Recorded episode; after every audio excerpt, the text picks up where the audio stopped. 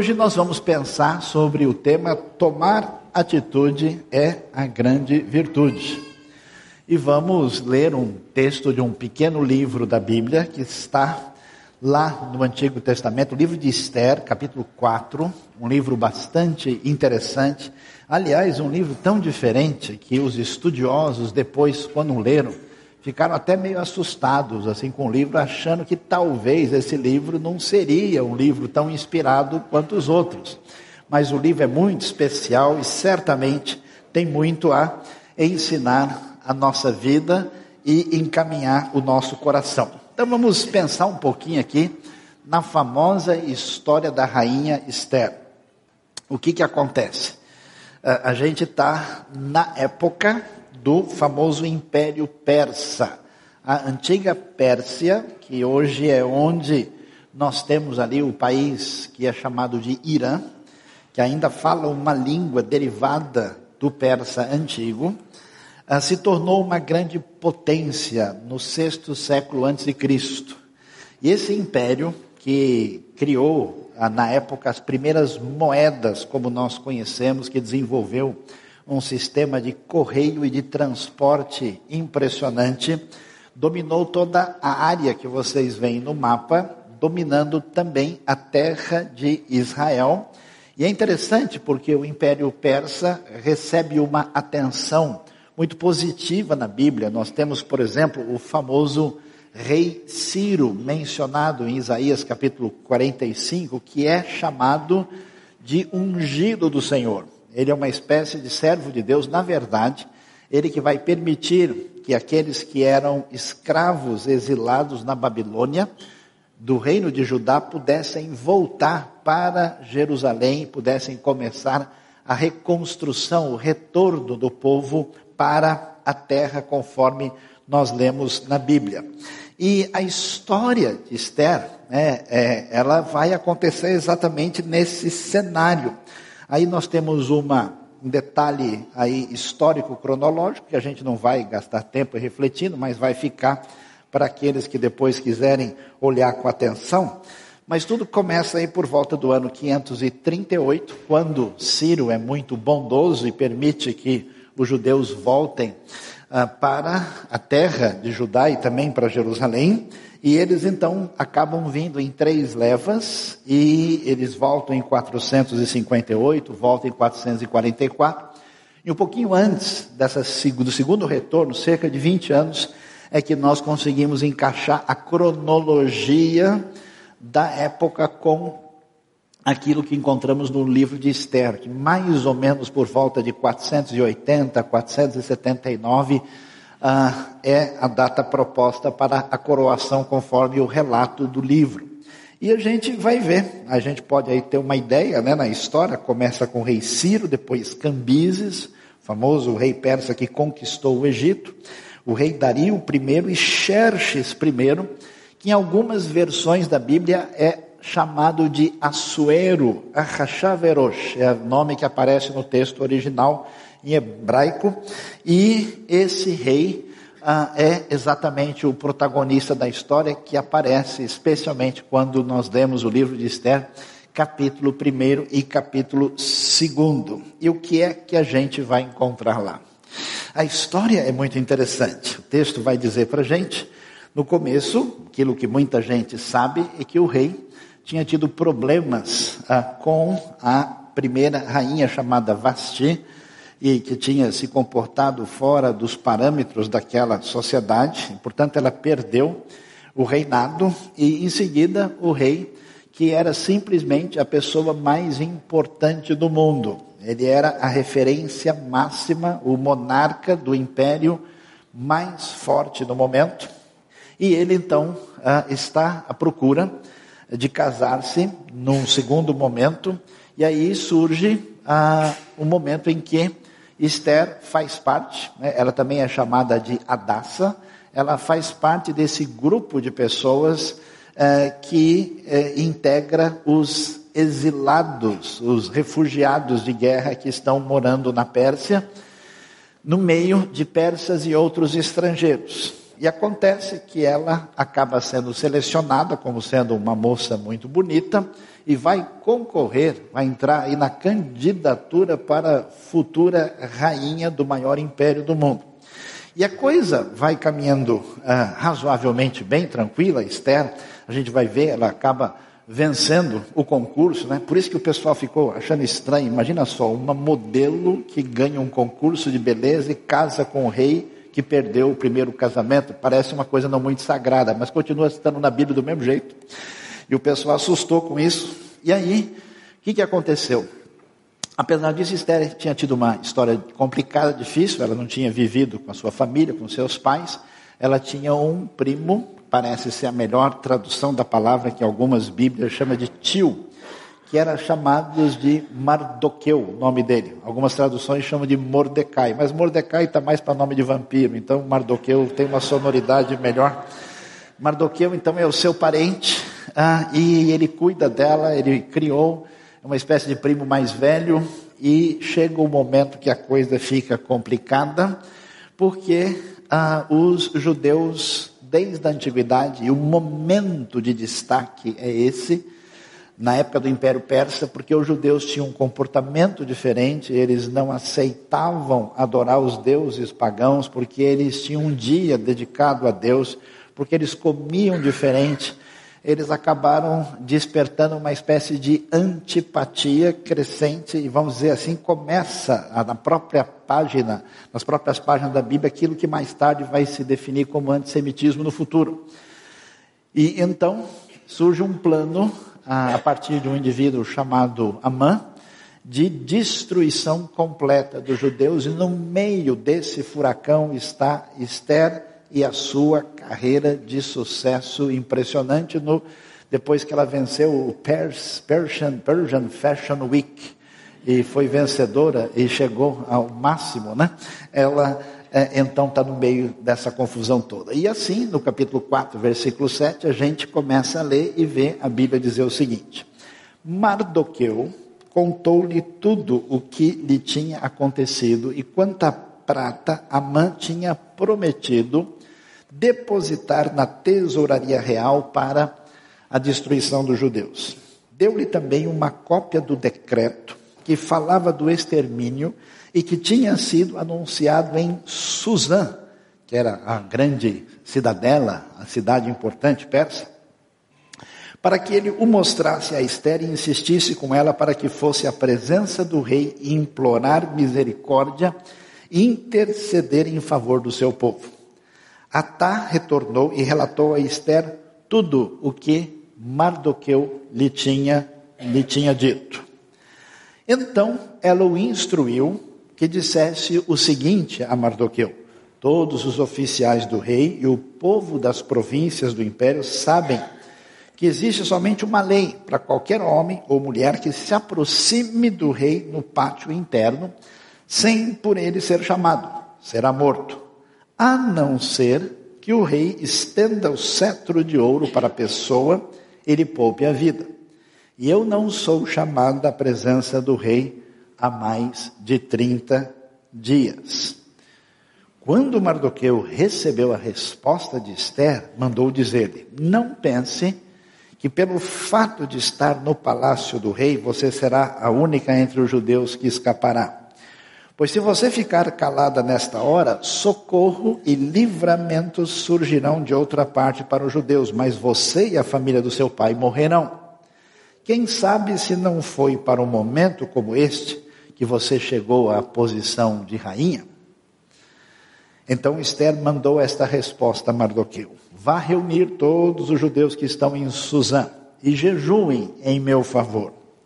Não comam nem bebam durante três dias e três noites. Eu e minhas criadas jejuaremos como vocês. Depois disso, irei ao rei, ainda que seja contra a lei. Se eu tiver que morrer, morrerei. Mardoqueu retirou-se e cumpriu todas as instruções de Esther. Entrando no capítulo 5, o texto vai adiante e diz: Três dias depois, Esther vestiu seus trajes de rainha e colocou-se no pátio interno do palácio, em frente do salão do rei. O rei estava no trono, de frente para a entrada. Tan, tan, tan, tan. Quando viu, essa parte é apócrifa, né? Quando viu a rainha Esther ali no pátio, teve misericórdia dela e estendeu o cetro de ouro que tinha na mão. Esther aproximou-se e tocou a ponta do cetro. E o rei lhe perguntou: Que há, rainha Esther?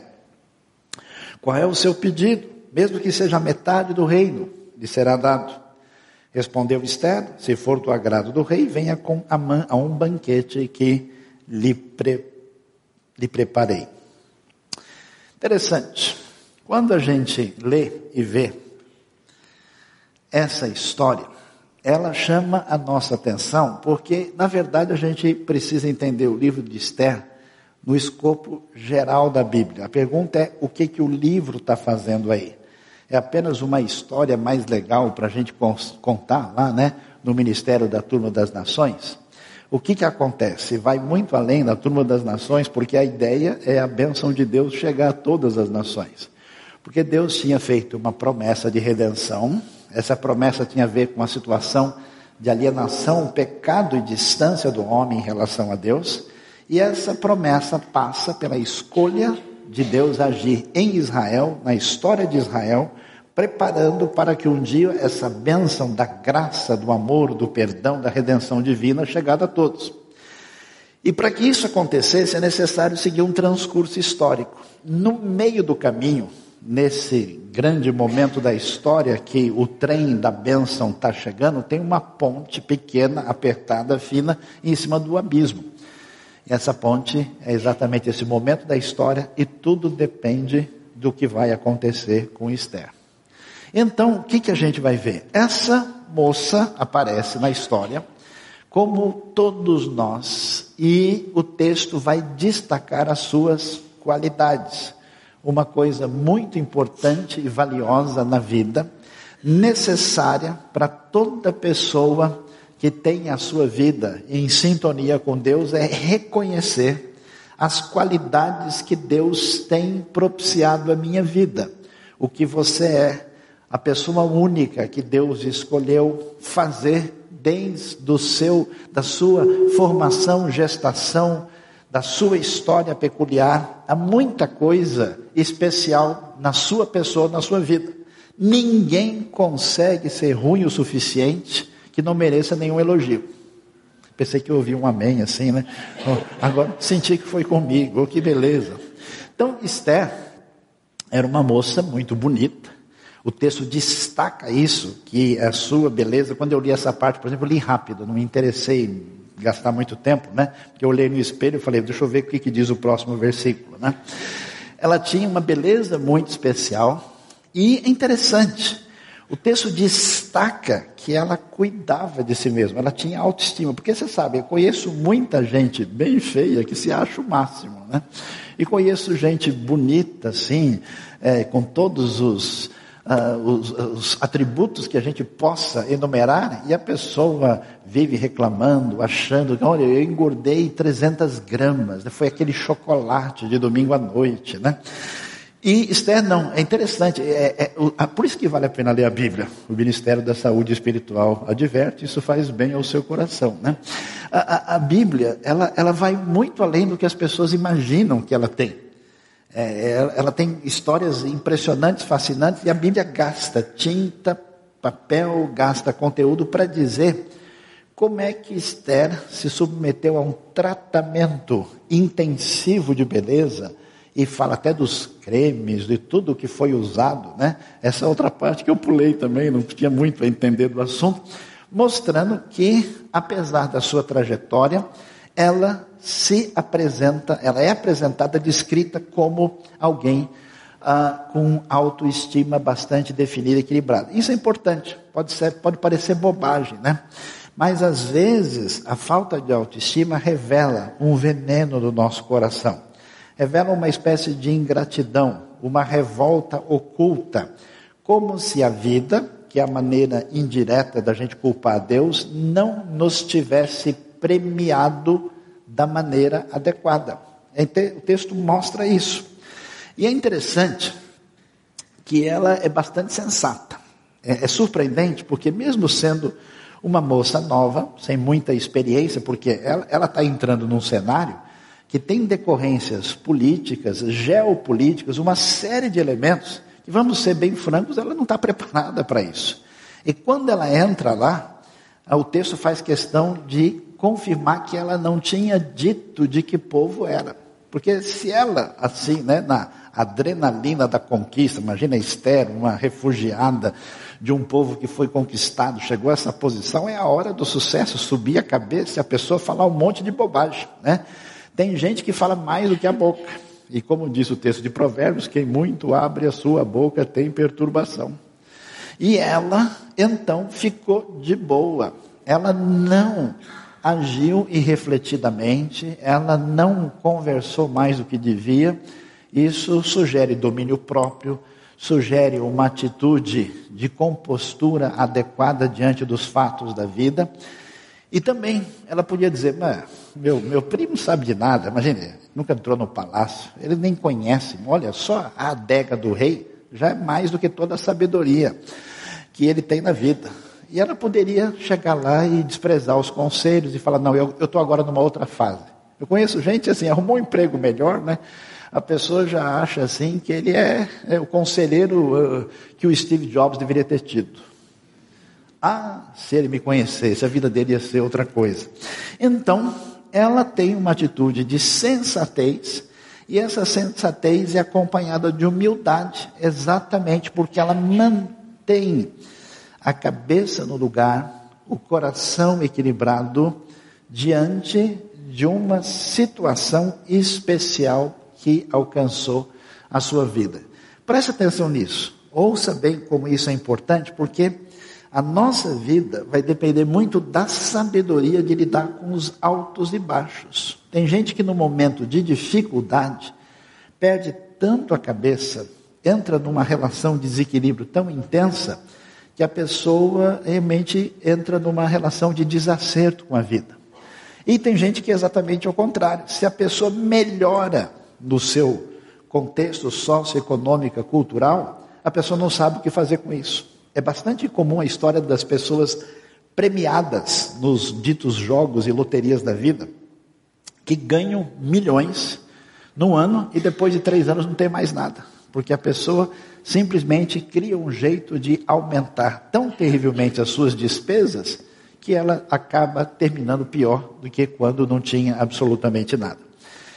E outra coisa interessante, Esther é uma pessoa agradável. O texto vai dizer que o, o sujeito que era o responsável lá, né, pela organização ah, de como as moças deveriam se portar para chegar diante do rei, o texto usa a palavra explicitamente que ele se agradou de Esther e Esther, é, o, o rei gostou mais dela. E aí uma coisa interessante, né? Porque às vezes a pessoa é muito inteligente, mas é metida que é uma coisa. Às vezes o indivíduo até tem muito recurso, mas o nariz está lá em cima, acima do pico da neblina, de tão empinado que ele está. Né? Às vezes a pessoa tem uma série de predicados, mas a sua incapacidade de se relacionar pelo seu tom de voz, pela maneira de reagir, pela maneira de querer uh, ter vantagem na relação com o outro, pela maneira de tentar dominar sobre o outro, pela maneira uh, de desconsideração. Né? É, você, você sai com essa sensação. Você conhece gente que você interage e fala: nossa, que pessoa agradável. Né? E às vezes a pessoa com muitas qualidades consegue prejudicar e destruir tudo exatamente pela sua antipatia, arrogância, prepotência ou qualquer uma dessas qualidades negativas que acompanham a vida de tanta gente. Esther, né? E olha, eu vou falar a verdade, é difícil, né? Porque quando a pessoa está no bico do urubu, quando o sujeito está assim, né?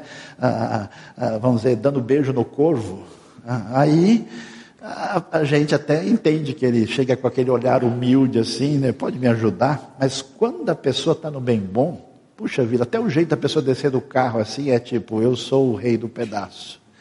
Até o jeito dele cumprimentar assim é, né? Olhando do alto da nuvem. Então, é interessante que ela mesmo nessa situação tão peculiar, ela se apresenta com alguém que vence. O texto não vai dizer, ah, então o rei olhou para o cabelo ondulado de Esther e olhando para o reflexo que tinha sido feito no meio do prateado e o dourado, escolheu a forever and ever, amém. Não. O texto não focaliza nesse, a decisão se dá por ter gostado pelo tipo de pessoa que Esther se apresenta. As nossas qualidades são fundamentais e importantes na vida. Aprenda a enxergá-las, deixe de ser azedo, deixe de ser problemático e veja as coisas boas que Deus deu a você. Muito bem, as qualidades fazem sentido porque nós estamos no ambiente e interação com os outros. Uma pessoa sozinha, isolada no interior do deserto do Kalahari, na Namíbia, não vai conseguir fazer muita diferença na vida de muitas pessoas. Por isso, as qualidades têm significado não só pessoal, psicológico, existencial, mas social. E quem é Esther é essa moça que está no momento de oportunidade única. Isso é interessante, porque de repente essa moça está no Império Persa.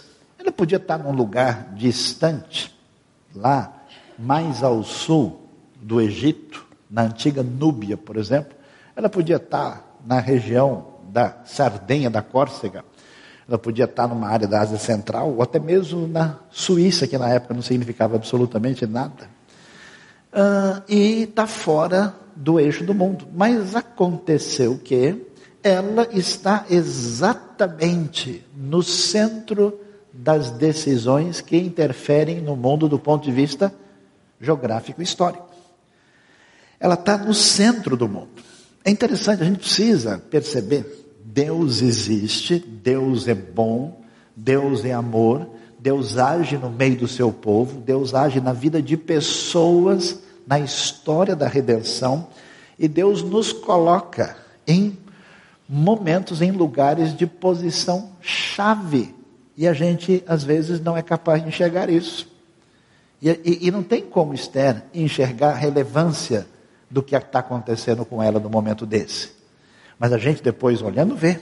É tão impressionante como a ação de um missionário, de uma pessoa de Deus, num lugar do mundo distante, absolutamente sem valor, tem impacto e continua fazendo diferença na vida das pessoas através dos séculos.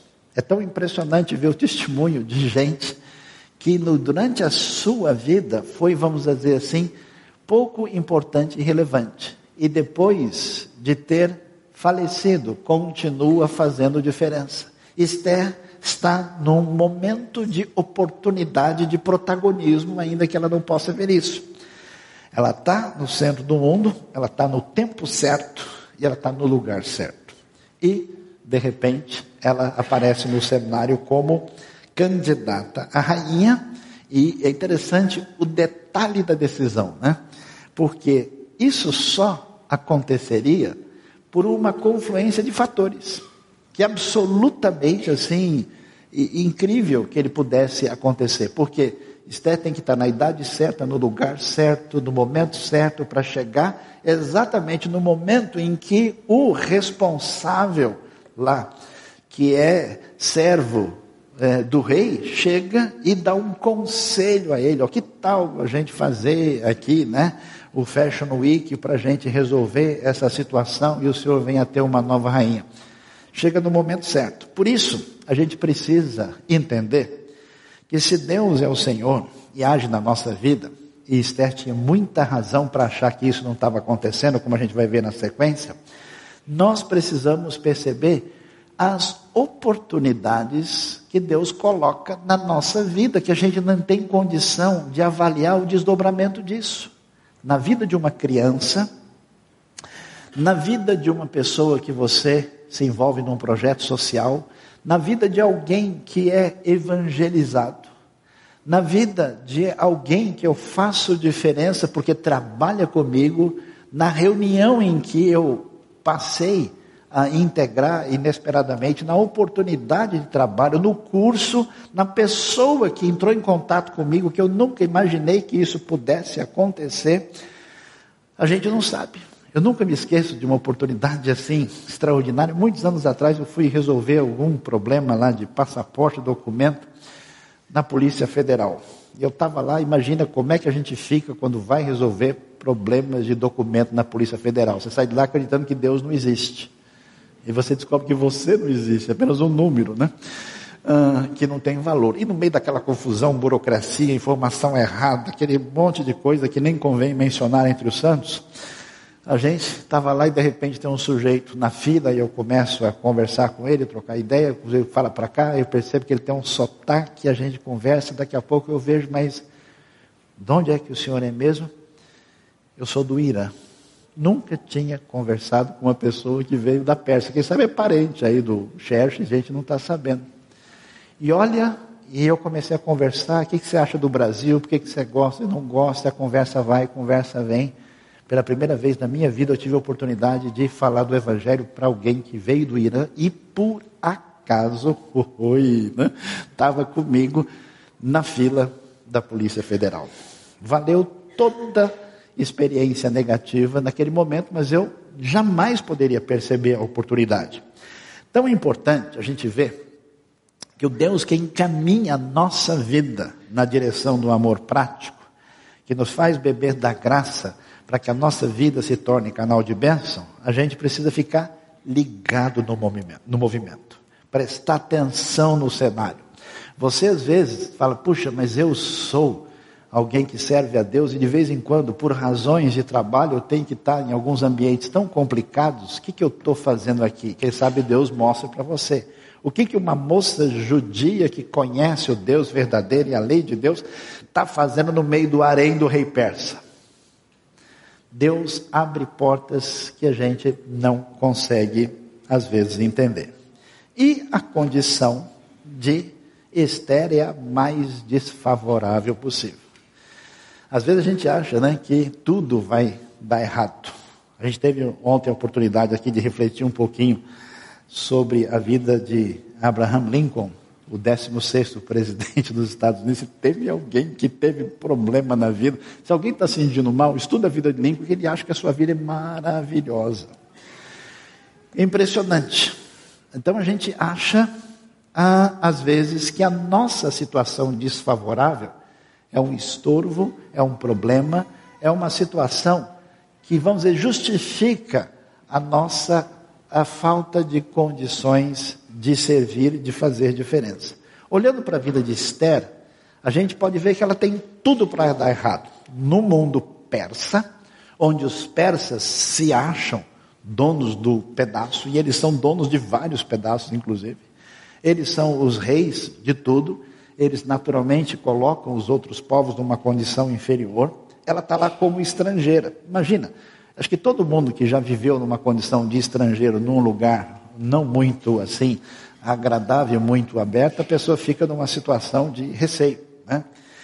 Ah, ela é exilada, ela está entre esses, porque se o sujeito é estrangeiro, que ele foi convidado né, pela sua condição especial de prestar um serviço diferenciado, é uma coisa. Agora, quem são esses aí? Isso aí é os escravos que vieram da nossa última batalha. Então, se Esther pensasse na sua vida, pensasse nas histórias que ela conhecia sobre Deus, que Deus venceu o Faraó, que Deus abriu o Mar Vermelho, que Deus desceu o maná dos céus, que Deus abriu o Rio Jordão para que o povo viesse a conquistar a terra prometida e visse todas as coisas e olhasse agora, ela deveria entrar em depressão profunda e não acreditar mais em nada. Porque a terra não existe mais, está na mão dos persas, Jerusalém foi destruída, o povo original quebrou em dois, as duas partes caíram, e nós estamos aqui, nesse lugar, depois de ter sofrido na mão dos babilônios, agora debaixo dessa situação, sabe esse negócio de falar em Deus é muito complicado, eu não vou nem pensar nesse assunto, uma outra hora eu cuido disso. Ela poderia ter essa, facilmente essa perspectiva. Ela é estrangeira, ela é exilada em condição desfavorável e, aliás, não tem pai nem mãe. E você sabe que isso é complicado. O que, que a lei diz? em Êxodo capítulo 20, que aquele que honra pai e mãe é abençoado, né? E Deus abençoa a pessoa até a milésima geração daqueles que me obedecem. Amaldiçoo, visito a iniquidade até a terceira e quarta geração daqueles que me irritam ou me aborrecem. Então a Esther podia pensar: puxa, que de papai, que de mamãe. Por que será que eu sou assim? Por que, que é a minha família diferente? Será que vovô pisou na bola? Será que rolou alguma complicação? Porque se já é difícil viver no mundo persa, porque ela é estrangeira, viver na comunidade judaica, onde todo mundo venera a família, o pai, a mãe, o avô, a geração, o pedigree, a linhagem, essa menina aí tem alguma cabeça de jumento enterrada no quintal da casa dela. Aí. Deve ter algum, alguma coisa, fizeram algum negócio para ela aí, porque a situação não é grande coisa. Então a coisa parece até assim assustar a gente. E nesse ambiente de protagonismo masculino, quem duvida, basta ler o primeiro capítulo, a rainha lá, primeira vacina, atendeu à vontade do rei, e ele já acabou com tudo e ponto final. No mundo de protagonismo masculino, no mundo do valor do ancião, da pessoa que é experiente, do desprezo do jovem, surge essa moça que sabe cuidar da pele e do cabelo. Ela é uma jovem, uma modelo. Que oportunidade terá Esther de servir a Deus? E servir como? E aliás, se ela for servir, que diferença vai fazer? Como é que isso vai dar resultado? Não é assim que a gente pensa. Mas o que eu faço é tão irrelevante. Eu só contei história para criança. Só fui lá bater um skate com a galera teen. Os mais velhos nem entendem o que quer dizer isso, né? Ah, não, eu só fui lá, né, ajudar no projeto missionário, mas eu não fiz nada. Eu só carreguei tijolo. Não, mas o que eu faço, na verdade, é assim, eu ajudo, né? Eu sou auxiliar de ajudante de serviços gerais. Eu não sei, né? Eu bem que podia, a, a gente entende que a nossa situação é de relevância. Meus queridos, Deus é poderoso, Deus é impressionante e Deus é especial. Porque Ele humilha a arrogância humana e faz brotar flor do deserto mais seco.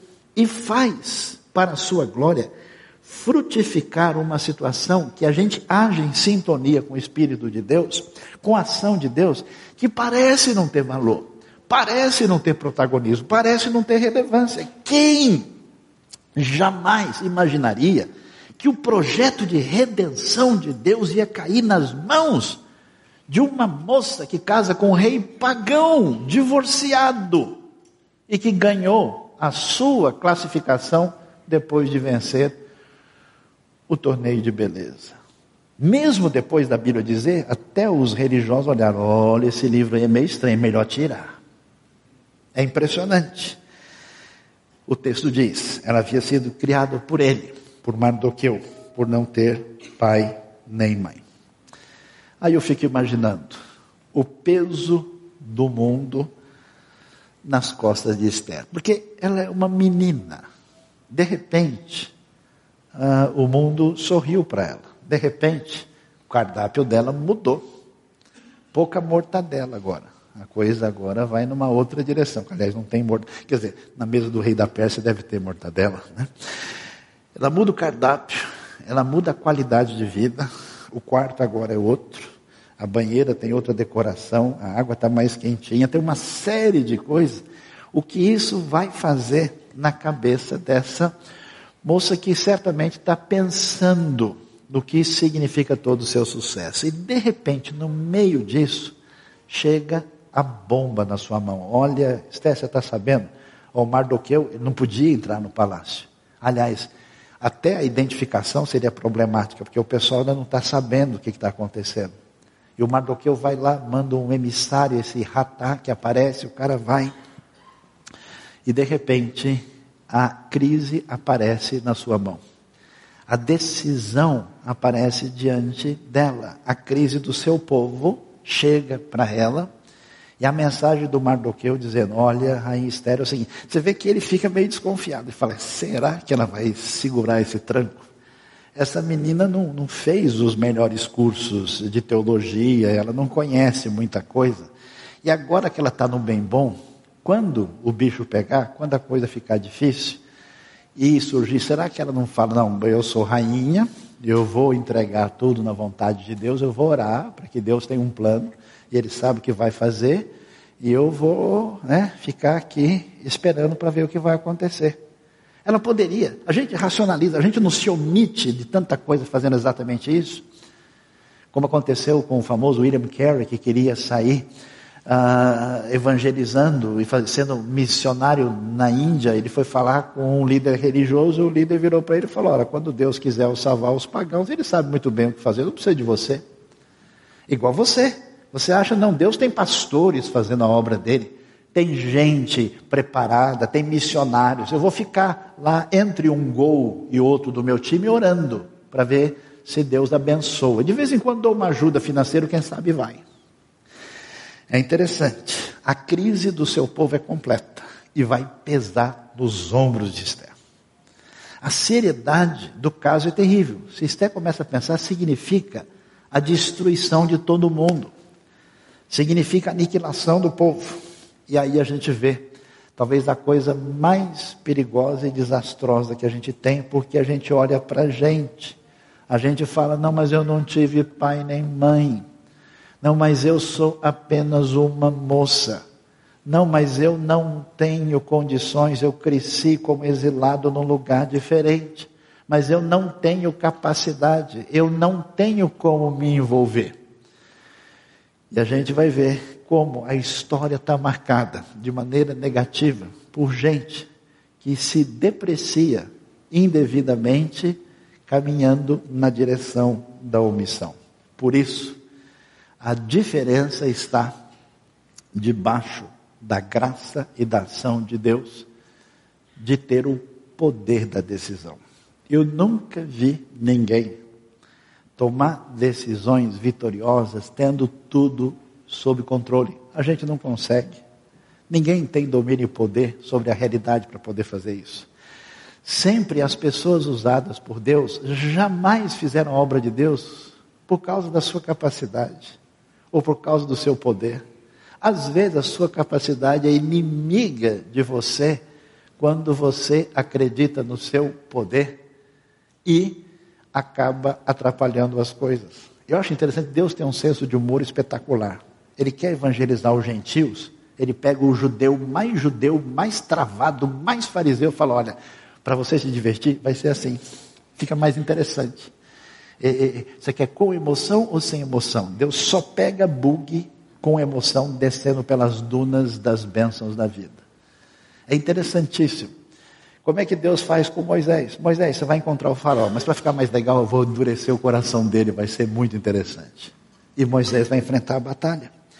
O poder da decisão. Esther vai ser obrigada a se posicionar diante de um sucesso individual, de uma carreira particular, de algo que ela não tem certeza se ela consegue manter, não consegue manter, de repente o peso cai sobre ela. É impressionante como o Espírito de Deus mexeu na vida de pessoas na história que oravam desesperadamente por uma nação, por um povo, como se isso fosse, eles fossem a única pessoa do mundo que estivesse fazendo isso. Interessante, e o texto de Esther é, é sutil.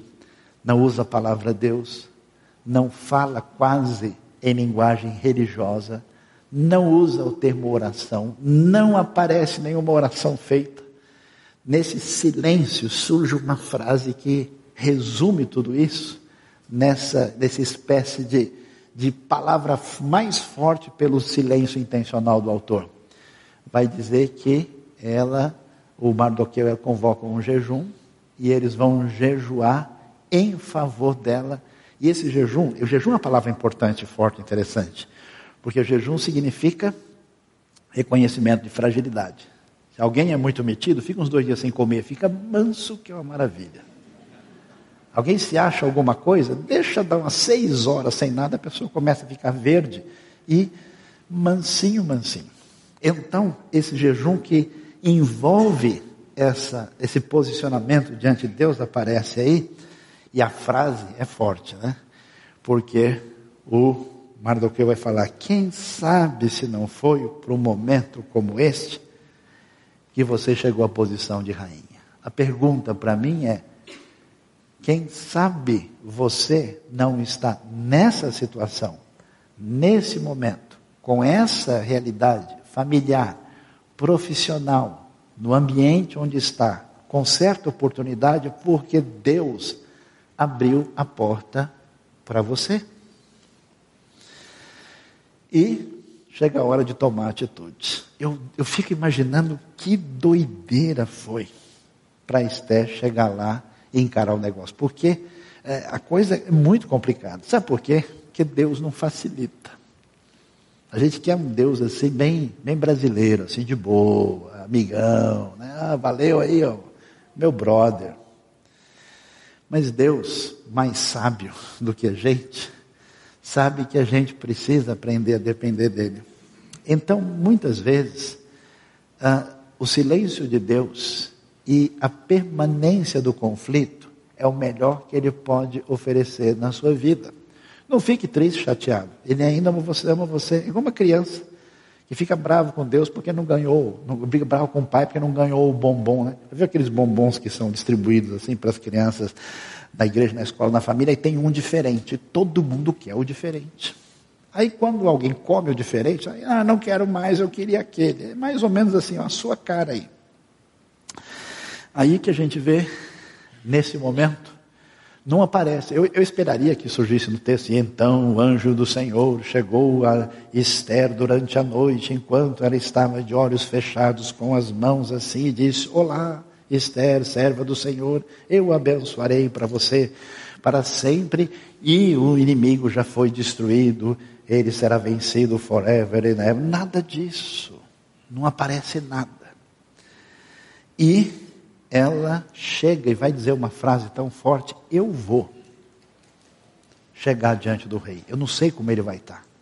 Se ele tiver revoltado, se tiver algum problema sério político, se tiver alguma confusão, se ele não acordou bem, simplesmente eu posso perder tudo. Aí eu perco, tudo é perdido, e o texto não mostra nenhuma espécie de luz, mostrando que diante de Deus nós precisamos tomar passos de coragem a partir daquilo que Deus coloca diante da nossa vida.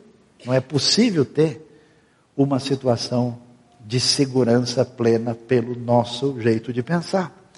Ela enfrenta o risco total. Você imagina um momento assim, né, que ela vai, ela se prepara, e não, agora eu vou, né, daqui a pouco, espero mais um pouco, né, não, ah, não, espera um pouquinho, deixa, deixa eu orar mais uma vez, né, Deus não facilita, ela enfrenta o risco, a virtude da coragem de tomar uma posição aparece aqui. A hora da oração chega e o texto assim, né, ele é forte, né? Esther aproximou-se e tocou a ponta do cetro. Tudo isso para marcar reunião com o rei. Consegue a reunião, convida o sujeito perverso que estava planejando tudo, e no meio da conversa, Esther conta a verdade, fala o que está acontecendo, e o rei toma consciência da situação e aquilo que tinha sido preparado, uma forca de 22 metros de altura, uh, que se planejava por ele para ser uh, dado a Mardoqueu, uh, acaba caindo sobre ele e o povo é absolutamente libertado e tem vitória final. Você imagina uma coisa dessa?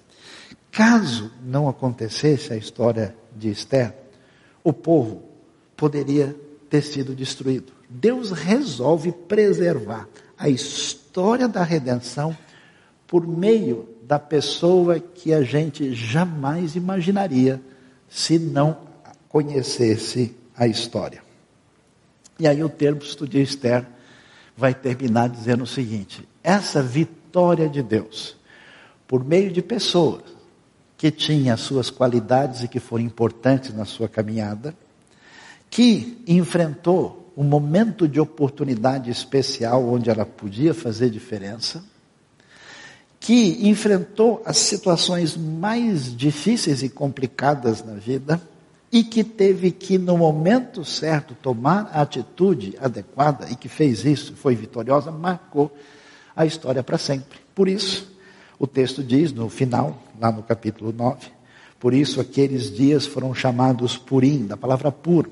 Considerando tudo que estava escrito nessa carta, o que tinham visto, o que tinham acontecido, tinha acontecido, os judeus decidiram estabelecer o costume de que eles e os seus descendentes, todos que se tornassem judeus, não deixarão de comemorar anualmente esses dois dias na forma prescrita e na data certa. Esses dias seriam lembrados e comemorados em cada família de cada geração, em cada província, em cada cidade, jamais deveriam deixar de ser comemorados pelos judeus, e os seus descendentes jamais deveriam esquecer-se de tais dias.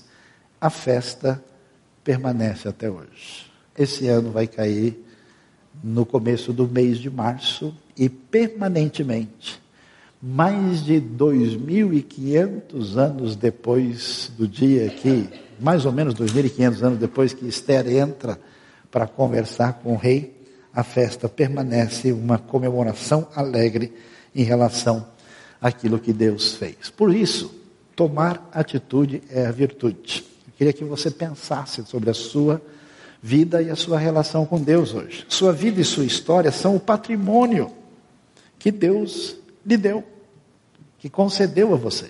Não enxergue isso de maneira negativa. Tem tanta coisa especial que está à sua disposição, Deus lhe concedeu. Ela vem com qualidades especiais. A gente não pode ver as nossas qualidades no sentido de orgulhar-se indevidamente, mas é importante que a gente enxergue. Ela chega com desafios e problemas, como a gente vê na história Esther. A oportunidade agarrada com atitude sob a bênção de Deus, ela vai fazer toda a diferença. Ela vai mudar a história. Ela vai salvar uma nação e ela permanece para sempre. Por isso, você que tem aprendido sobre Deus, você tem sentido a sua conexão com Deus e às vezes tem balançado aqui e lá, pense, é hora de agir. Meu pedido é que você se envolva de alguma forma com aquilo que começa no seu coração, aquilo que atinge você, aquilo que é um sonho de Deus na sua vida, aquilo que é sinal dessa graça, desse amor incondicional, para que você faça diferença na vida de tantas pessoas. Aquela menina que talvez chorou um dia porque não teve pai e mãe, porque conhece, queria conhecer a terra que falavam dos seus avós, dos seus antepassados, jamais poderia imaginar que o povo festejaria e celebraria para sempre, por causa de uma única atitude na hora certa que Deus entregou diante da sua vida.